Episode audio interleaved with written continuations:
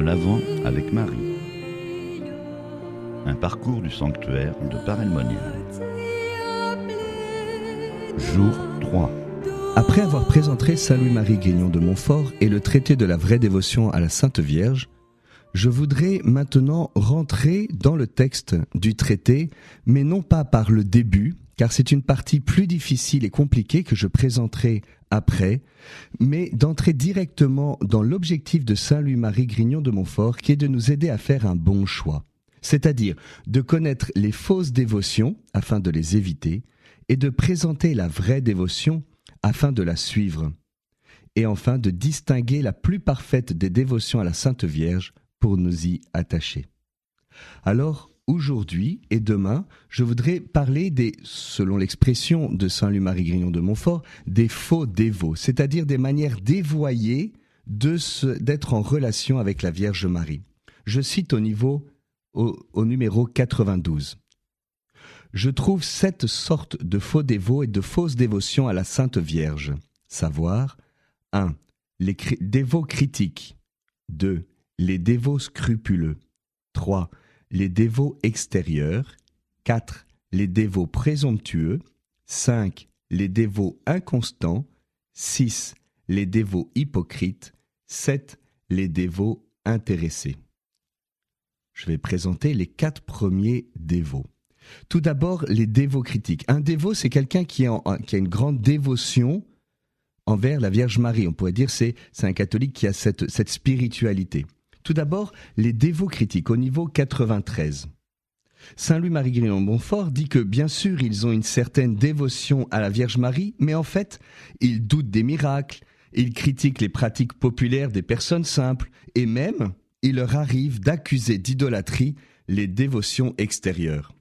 Et en fait, ils éloignent les gens de la Vierge Marie sous prétexte de dénoncer les abus. Deuxièmement, au numéro 94 et 95, Saint Louis-Marie évoque les dévots scrupuleux. Alors, qu'est-ce que c'est que le scrupule? Le scrupule, c'est le résultat d'une conscience qui est tellement affinée qu'elle finit par voir des péchés où il n'y en a pas. Elle est toujours dans le doute pour savoir si elle est en train de connaître un péché, un péché mortel ou non. La personne est alors agitée, inquiète, elle a perdu la paix. Alors, un dévot scrupuleux, qu'est-ce que cela est? Eh bien, c'est, euh, pour reprendre les expressions de Saint-Louis-Marie Grignon de Montfort, ils ont tellement peur de déshonorer le Fils en honorant la mère, de l'abaisser, lui, en l'exaltant, elle, qu'ils ne veulent pas que l'on parle trop de Marie, mais que l'on parle que de Jésus. Bien sûr, il est bon de rester centré sur Jésus, mais Saint Louis-Marie explique que on honore Jésus en honorant Marie que Marie est le chemin qui mène justement à Jésus, et que l'Esprit Saint qui a inspiré Élisabeth dans l'Évangile bénit tout d'abord Marie, puis Jésus. Béni es-tu entre toutes les femmes, et béni est le fruit de tes entrailles, Jésus. Les dévots extérieurs sont présentés par Saint Louis-Marie Grignon de Montfort au numéro 96. La dévotion à Marie consiste alors en seulement en des dévotions extérieures réciter rapidement le chapelet, participer à la messe sans beaucoup d'attention, faire des processions ou faire partie d'une confrérie, mais sans amour, sans imiter les vertus de Marie. Saint Louis-Marie dit Il recherche uniquement ce qui est sensible, l'émotion, sans faire attention à ce qui est solide. Et s'il n'y a pas d'émotion, s'il n'y a pas de sentiment, alors cela ne vaut pas la peine, et les dévots sont alors comme perdus. Seulement à l'extérieur.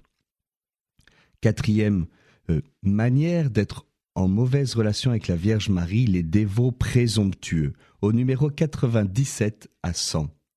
Qu'est-ce que c'est que la présomption? C'est prendre prétexte de la miséricorde de Dieu pour commettre un péché sans repentir. Puisque Dieu me pardonnera, alors pourquoi se gêner? Sous prétexte qu'ils portent le nom de chrétiens et sont dévots de la Vierge Marie, alors ces personnes ne se corrigent plus, ne se convertissent plus de l'orgueil, de l'avarice, de l'impureté, des excès d'alcool, de la critique, de la colère, des injustices, que sais-je.